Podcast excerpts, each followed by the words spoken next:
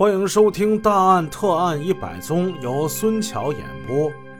上回故事我们说到，孙继先又把两个副院长叫去了他家，准备研究新一轮的杀人计划。我已经想好了，嗯，用药对付他。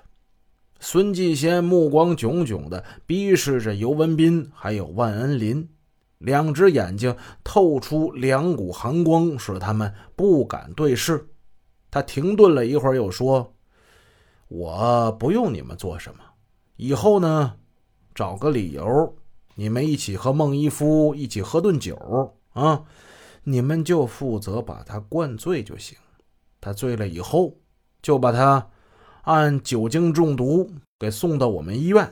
之后我就有办法了，就用优降糖。优降糖是什么呢？优降糖是治疗糖尿病患者的药，可以降低患者的血糖。尤文斌就说了：“那他不吃的话，你硬往他嘴里塞呀？策略一点嘛。”咱们把那药溶在饮料里，让他喝下去。孙继先说：“哎，那个抢救酒精中毒，咱们都用什么呀？”尤文斌不加思索的回答：“哎，用胰岛素啊。”好，那就给他加大剂量就行了。尤文斌心中顿感一阵紧张，这不是把自己推进杀人犯罪的勾当里去了吗？他想了想，劝道。院院院院长，嗯，不管你做什么，这公安局吧，他他一化验，他是能能化验出来的。你是不是再再再再再考虑考虑啊？你为了弹光犯法，这太不值得了吧？你别劝了啊！我就是希望你们能够给我义气一点孙继先不悦，你们下班有人陪着，可我这后半生怎么过呢？我早就说过了。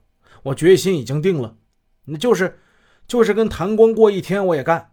我再问一句，你们帮还是不帮？伟昌，你先表个态。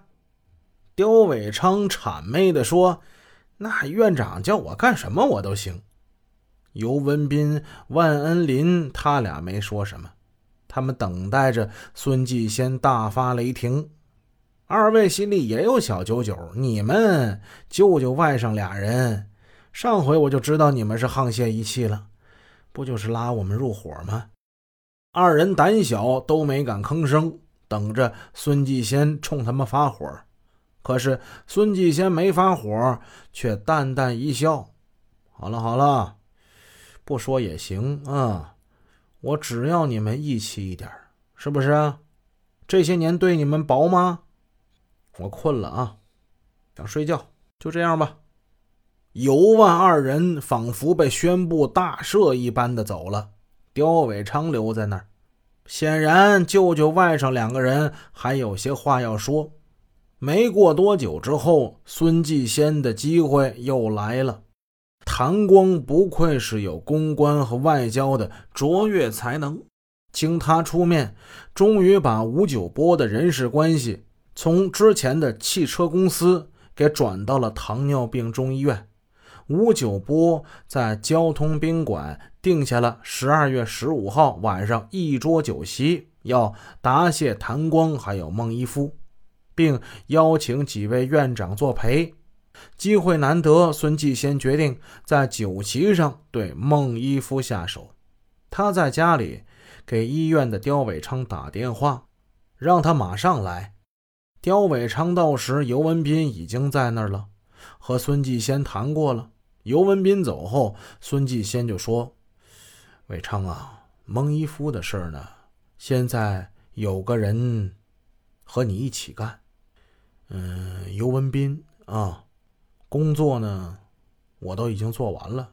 尤文斌是恨孟一夫的，我跟他已经合计好了，在交通宾馆喝酒的时候，咱们就用酸奶啊，你这样，这样，这样，这样。”说完，他又叮嘱刁伟昌一定告诉万恩林也参加聚餐，配合行动。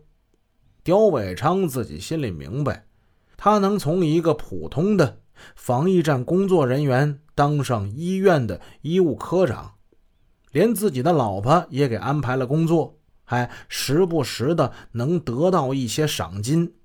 这完全是靠了孙继先这个当院长的亲舅舅，他还得想从舅舅那儿得到更多的栽培呢，得到更多的好处啊。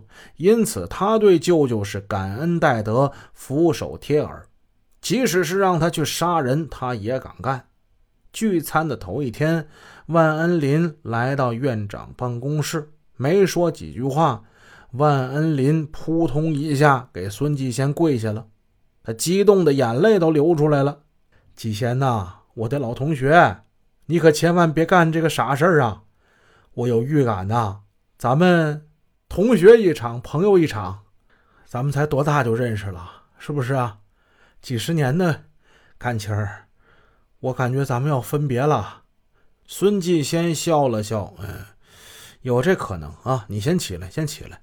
万恩林站起来，又抹了一把泪水。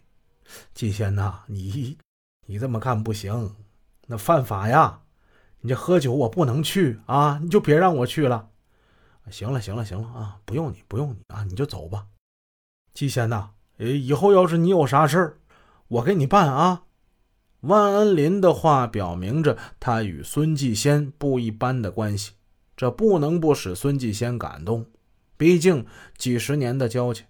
但是万恩林。那抹眼泪的样子，还有这不吉祥的话，却触犯了他的禁忌，使他更加恼火。他把万恩林给撵走了。嗯，是亲三分像，看来现在只有靠他外甥刁伟昌。刁伟昌这人最靠谱了。十五号上午一上班。孙继先先把刁伟昌叫到院长办公室。